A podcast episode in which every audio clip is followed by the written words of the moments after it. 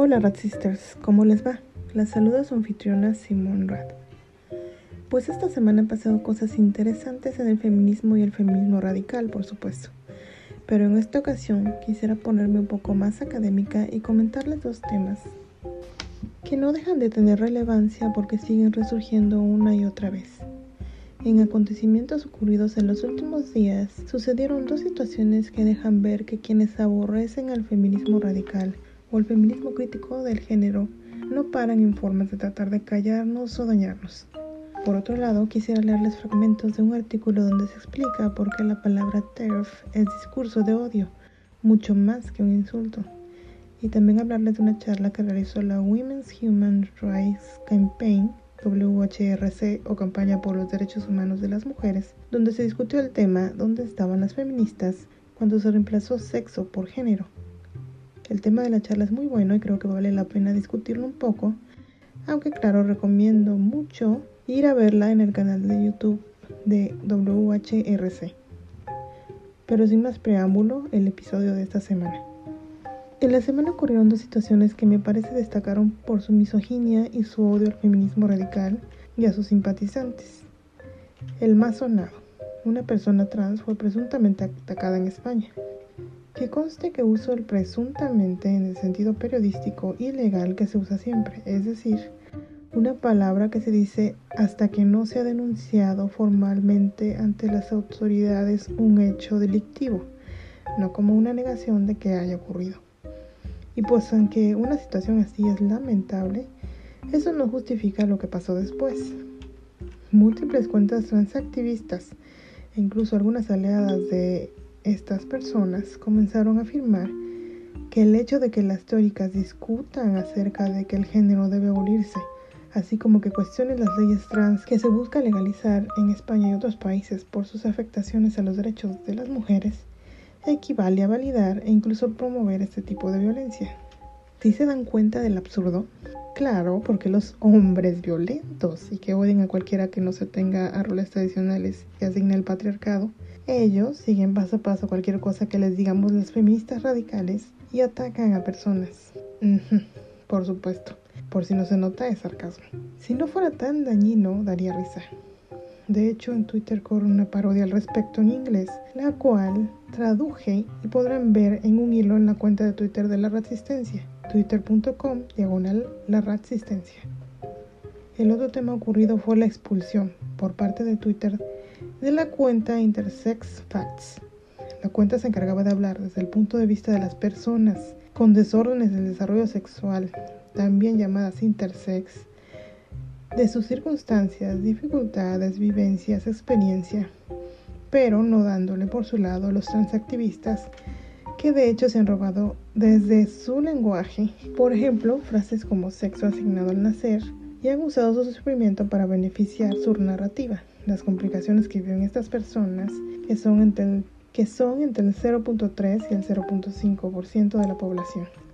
Y esta cuenta afirmaba e informaba respecto a esta apropiación que hacen muchos transactivistas de los DSDs para hacer pasar tonterías como verdades, como que a los trans les asignan el sexo al nacer.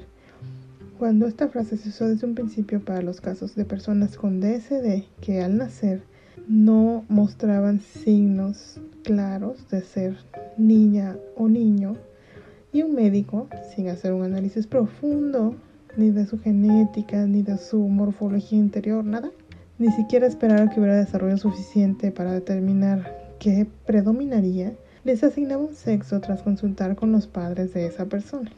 Y ni hablar que los transactivistas todo el tiempo están acudiendo a ese 0.3 a 0.5 de personas para decir que el sexo no es binario, queriendo negar que mayoritariamente las personas son de sexo masculino o femenino, usando esos casos excepcionales y así invisibilizando la muy específica situación de las personas con DSDs, mientras ganan puntos para su falsa narrativa.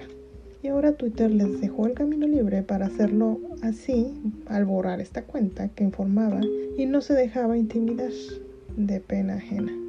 Respecto a la lectura que les comentaba, no está de más regresar a los básicos porque siempre nos sale un transactivista o aliada de estos que dice que Pero TERF no es un insulto. Para nada, es una definición. Como si la definición inventada por una persona pro-queer pudiera tener validez. Como si las mujeres debiéramos dejarnos definir por gente que nos odia. Y como si el feminismo, que es por y para las mujeres desde su inicio, pudiera excluir a quienes nunca pertenecieron al movimiento, los machos humanos. Y pues me encontré con una lectura que engloba muy bien porque TERF no es solamente un insulto, es además lenguaje de odio. No fallará quien diga que esto no es cierto. De los transactivistas no extraña que usen este término de odio, así como el otro con el que nos quieren etiquetar como si fuéramos definibles a partir de ellos, el dichoso cis. Pero también hay mujeres que lo aplican. Es muy común encontrarse con las que en Gran Bretaña llaman las sirvientes del patriarcado son esas mujeres que vigilan los comportamientos, vestidos y opciones de vida de otras mujeres, se enganchan en peleas con ellas, les explican a otra mujer cómo su perspectiva está mal y deben centrarla en los hombres en lugar de en otras mujeres. Así que para defenderse de estos dos tipos de personas que muy posiblemente les lanzarán este término, y para explicarles a las nuevas feministas que este tipo de lenguaje es de odio, les dejo fragmentos de este escrito de Megan Murphy de 2017. La idea de que las feministas que cuestionan la noción de identidad de género deberían ser golpeadas y asesinadas se ha vuelto rápidamente aceptable entre los autonombrados izquierdistas. No solo son personas sin nombre real o foto de usuario en redes sociales. Los hombres en estas plataformas, públicamente asociados con grupos como Antifa o con agrupaciones democráticas, han amplificado el término TERF con frases como golpea las TERF o las TERFs merecen la guillotina y otras bellezas. Todo esto con el apoyo de sus camaradas. Incluso usando una referencia de The Handmaid's Tale, afirman que las TERF deberían ser llevadas al muro.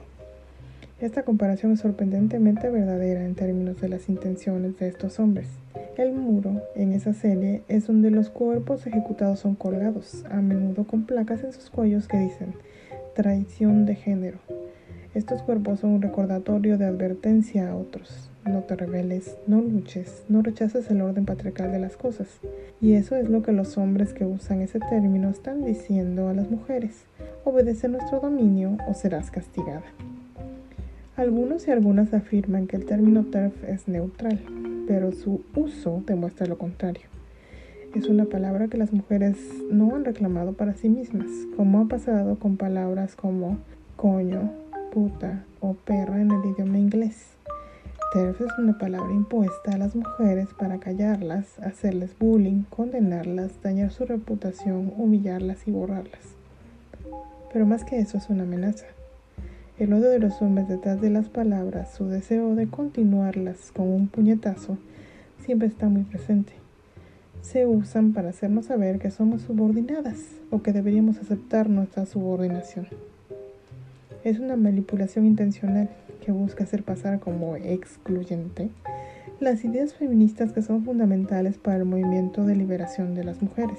Así se nos llama de esta forma por saber que las mujeres somos miembros de una clase oprimida de personas, una clase sexual o casta sexual como lo han definido Kate Millett o Sheila Jeffries. Retar la noción de un género innato o interno. Conversar sobre el tema de la identidad de género, cuestionar que los niños deban transicionar, defender o asociarnos con personas a las que se les ha llamado TERF, entender que la raíz de la opresión de las mujeres y la supremacía masculina está en el sexo biológico, comprender que el género es impuesto, es opresivo o existe para crear una jerarquía entre hombres y mujeres. Promover mentiras y deshumanizar a un grupo oprimido de personas para justificar el abuso hacia ese grupo es una estrategia usada por largo tiempo por racistas y xenófobos. Hitler usó esas herramientas para cometer genocidio contra los judíos. De hecho, la propaganda fue clave para los nazis en sus esfuerzos de difundir el antisemitismo, callar el disenso y hacer que ciertas personas se volvieran contra otras. Los periódicos alemanes imprimían caricaturas y anuncios mostrando mensajes e imágenes antisemitas, todo lo cual sirvió para posteriormente justificar el maltrato a los judíos. Y aquí termina Murphy. Sería bueno que reflexionemos todo esto y combatamos con todo a aquellos que nos quieren dañar y violentar, así sea de forma simbólica o, por desgracia, cada vez más en la vida real, desde señalándonos con este calificativo, evitando difundir nuestras palabras, así lo que pidamos en favor de algo absolutamente neutro, como solicitar que se difunda algo que le evite violencia o daño a una mujer, por ejemplo, intentando cancelar cualquier evento o manifestación en la que estemos, como le ha ocurrido a algunas mujeres ya en nuestros países, acosando, exhibiendo, cerrándole negocios o doxeando a cualquier mujer que consideren TERF, entre otras acciones. Por último, respecto a la práctica que les comentaba al principio, verdaderamente se las recomiendo mucho. En ella se habla sobre cómo fue que, de forma cronológica, comenzó a cambiar la narrativa y de hablarse de sexo, de clase sexual, de la opresión de una clase sexual, los hombres hacia otras, las mujeres, se fue cambiando la definición que las feministas teníamos de género como la herramienta con la cual se nos oprimía a una identidad. Fue Rosa María Rodríguez Magda quien hizo un muy completo recuento de cómo ocurrió esto. Por su parte, Luisa Posada Cubiza habló acerca de cómo todo esto ha afectado al sujeto político feminista cómo es que se nos fue excluyendo a las mujeres como sujeto político del único movimiento que ha intentado centrar nuestras necesidades y causas. Y es que ya antes se nos había excluido de los pactos democráticos de diversos países y en general de la vida pública, de la historia, de los avances. Siempre se nos ha excluido, aunque ahí estemos. Simplemente no se nos nombra o se nos saca forzadamente. Como ya conté, vale mucho la pena escuchar ambas partes de la charla muchas cosas se aclaran, se entiende cómo el neoliberalismo se alió a lo queer en un punto de la historia, que el empoderamiento real del colectivo mujeres es el feminismo y que lo individual o cosas falsamente llamadas empoderamiento no tienen que ver con el feminismo, así como en qué punto del desarrollo de la teoría y de la historia del movimiento feminista estamos. No se la pierdan. Y bueno, con esto terminamos este episodio, Red Sisters. Recuerden, estamos en Twitter, Facebook, YouTube, Instagram y TikTok. Por favor, si quieren que este proyecto se mantenga, les pedimos nos sigan, compartan, retuiten, en fin, ya saben, cualquier cosa que les gusta, difúndanla por favor. También nos pueden escuchar en las principales plataformas de podcast, Apple Podcasts, Spotify, Anchor, Google Podcasts, Overcast, Breaker, Radio Public, TuneIn y Podbean. Les deseamos entonces una radical y hermosa semana.